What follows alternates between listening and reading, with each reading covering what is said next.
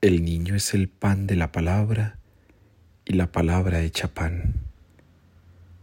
Palabra y Eucaristía. Liturgia de la palabra, liturgia eucarística. Son los dos misterios que nos regala hoy San Antonio de Padua.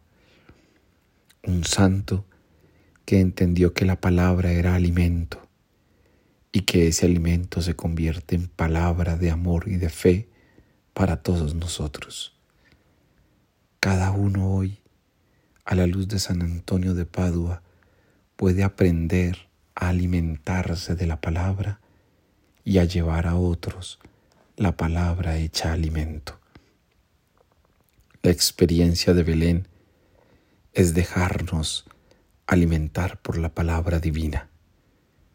Cada uno hoy podemos dar gracias a Dios porque su palabra ha sido alimento en los momentos de angustia, de vaciedad, de sed y hambre espiritual. Porque la palabra de Dios es alimento en la época de San Antonio y en la nuestra.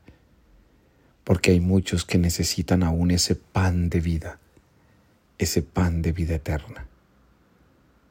Te invito entonces para que en este día preparatorio a la Natividad del Señor, reconozcas que la palabra siempre ha sido alimento para ti y que tú puedes alimentar a los demás con tu palabra.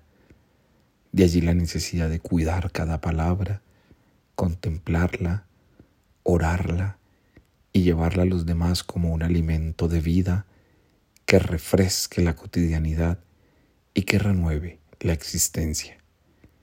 Gracias San Antonio de Padua, porque has hecho que Jesucristo sea palabra y alimento para nosotros.